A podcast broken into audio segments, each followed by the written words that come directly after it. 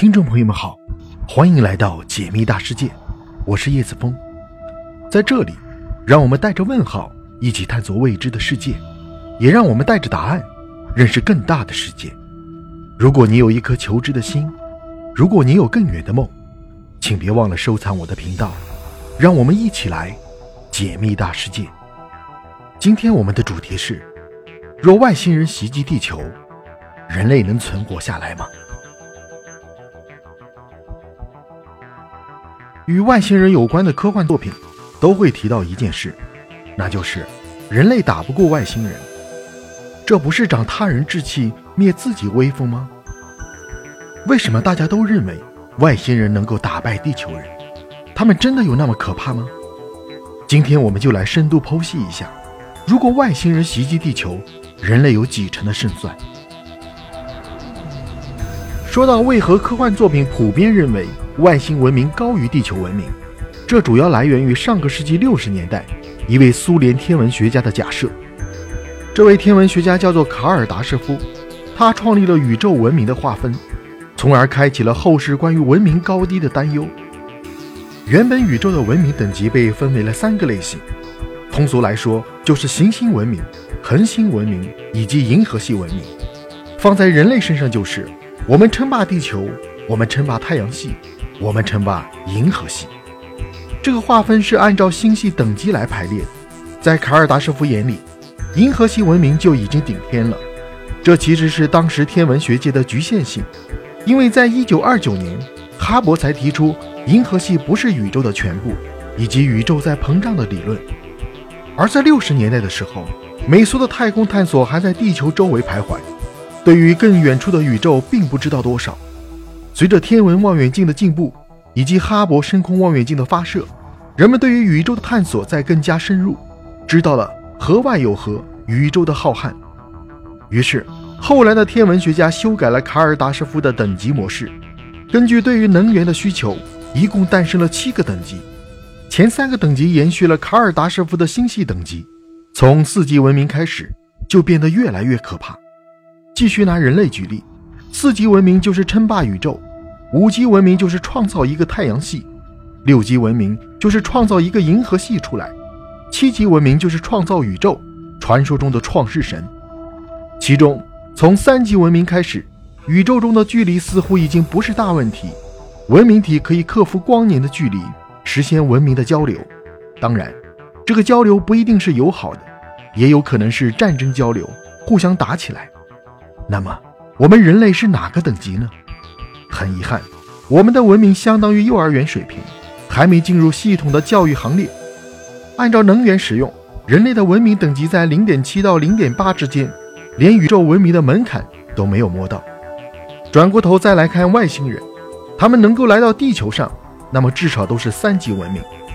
一个零点几的文明等级对上三级以上的文明，这结果似乎已经注定了。所以。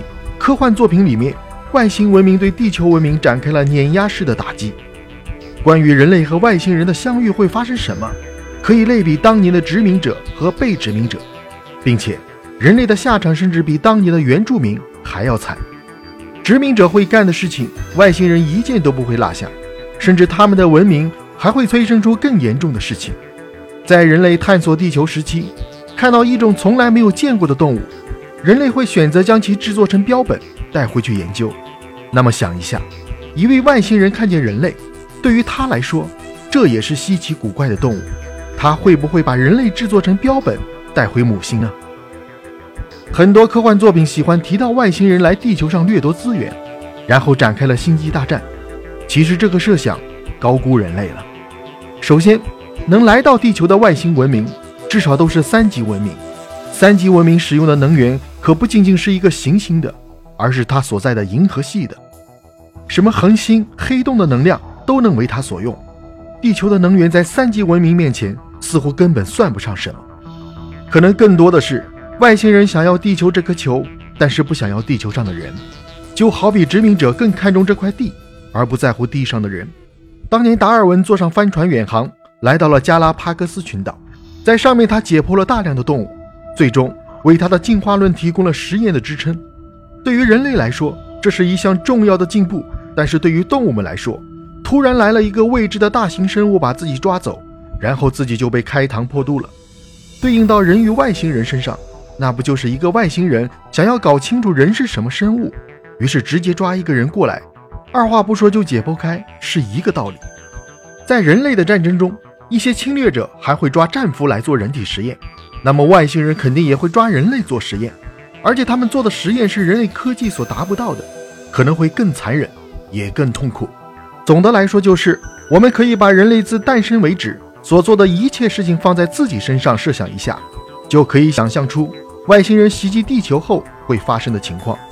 人类灭绝了地球上多少物种，外星人就会消灭地球多少人，最后一个都不剩。毕竟他们掌握了我们没有的科技。那么，人类就这样任由外星人为所欲为吗？有句话叫做“有压迫就有反抗”，他们就像硬币的正反面存在。面对外星人的入侵。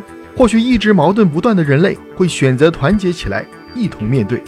人类的科技虽然在外星人面前等级不够，但有一句话叫做“蚂蚁咬一口也是很疼的”。更何况人类还不算羸弱的蚂蚁。我们会在这一波危机之下，开启科技的疯狂发展，并且是不计代价的。在那一刻，什么环境保护、能源节约、可持续发展都会被抛之脑后，只有存活才是最关键的。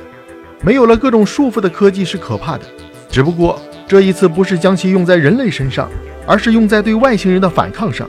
一场关于人类的求生和外星人入侵的战争会在太阳系打响，人类将在战争中展现前所未有的韧性。外星人或许会在科技上碾压，但是人类也将发动反击。人类是智慧生物，我们知道灭绝意味着什么，所以会尽可能的避免。如果无法避免，也要以最壮丽的方式落幕。这样的结局虽然惨烈，但是不枉人类在地球上两百多万年的进化历史。不过，能不遭遇才是最好的。因此，霍金教授还在世的时候，多次提醒人们藏好自己，不要招惹外星人。霍金曾经说过：“不要招惹外星人，因为外星人发现人类是一回事儿，人类主动暴露自己的位置又是另外一回事。按照外星人的文明等级。”他们肯定已经探索到了地球，甚至知道了人类的存在，但是也仅停留在观测和研究上。毕竟在外星人眼里，千里迢迢来到地球似乎没有什么价值。人类的文明还没有到可以和他们交流的地步，他们何必来呢？可是，如果人类主动暴露自己的位置，甚至展现出招惹外星人的姿态，那么事情就会变成另外一种模式。这就好比人类知道野外有一只老虎。但是击毙这只老虎并没有什么价值，反而会造成弹药的浪费以及生态的破坏。可是那只老虎在不停地招惹人类，甚至摆出了攻击人的架势。哪怕它真的没有伤人，但是在人类的心中已经埋下了它会伤人的想法。只要日后这只老虎有任何危险的动作，人类就会直接将其击毙，没得商量。很显然，人类不允许有动物爬到我们头上。同理，在外星人眼里。我们就是那只老虎，他们有一万种方式消灭我们，只是没那个必要。如果人类招惹外星人，那么性质就会变了，他们会对我们保持警惕。可能人类的一次正常太空活动也会让外星人多想，那么来收拾地球只是时间的问题。只能说，宇宙是心外有心，河外有河，咱们还是低调发育，别浪了。